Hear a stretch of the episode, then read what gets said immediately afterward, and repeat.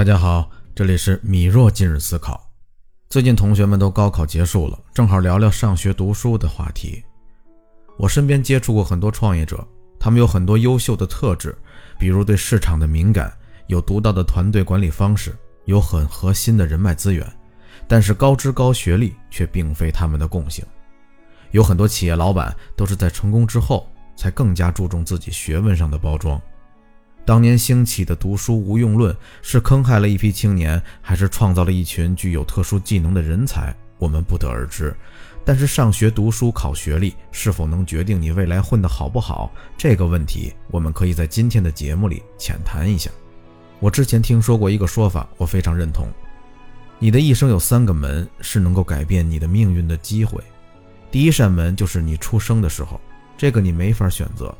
你出生的家庭决定了你的基础环境，你的人格、三观在这期间基本形成。家里能否给你提供哪些支持和帮助，决定了你的高度。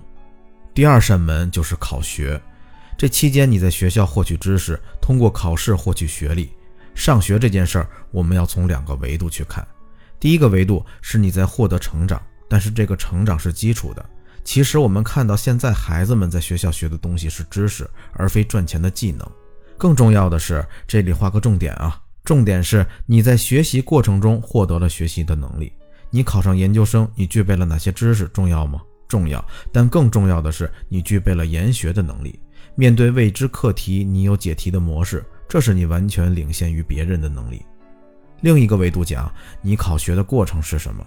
是不是社会在筛选的过程？社会把没有能力的人筛选下去，让普通人，我们第一扇门没有选好的人，能够有机会站在更高的平台上获取价值。这个就不能说太深了，大家自己品一品。然后第三扇门是什么？嫁娶，这是你获得另一个家庭资源的机会。但今天的节目这个不是重点，大家想聊的话，可以在评论区留言或者私信啊，我们后面再聊。回到第二扇门这里，你说你书读得好，能决定我们混得好吗？这扇门可以让你过上很好的生活，改变命运，站到更高的平台。你已经可以比大部分人成功了，所以读书是很重要的。那我们所说的混得不如别人是什么？那要看你在和谁比了。也许是家中有父母在开工厂，早早辍学去学技术的发小，人家现在已经是厂长了；也许是提前几年在社会里被毒打，比你更早开拓人脉、掌握赚钱技能的高考失利的高中同学。你看，成功和混得好的因素是很复杂的，包含了人脉、知识、资源，当然也包括学历。我们要认清，学习读书很重要，我们要抓住这第二扇门的机会。但是学校教你的知识并非赚钱的技能，我们不能混为一谈。但是学习的能力也许能帮助你过上更好的生活。如果你是已经毕业，但是读书并不太好的朋友，我也会告诉你。这个世界也给那些玩命挣扎的人很多机会。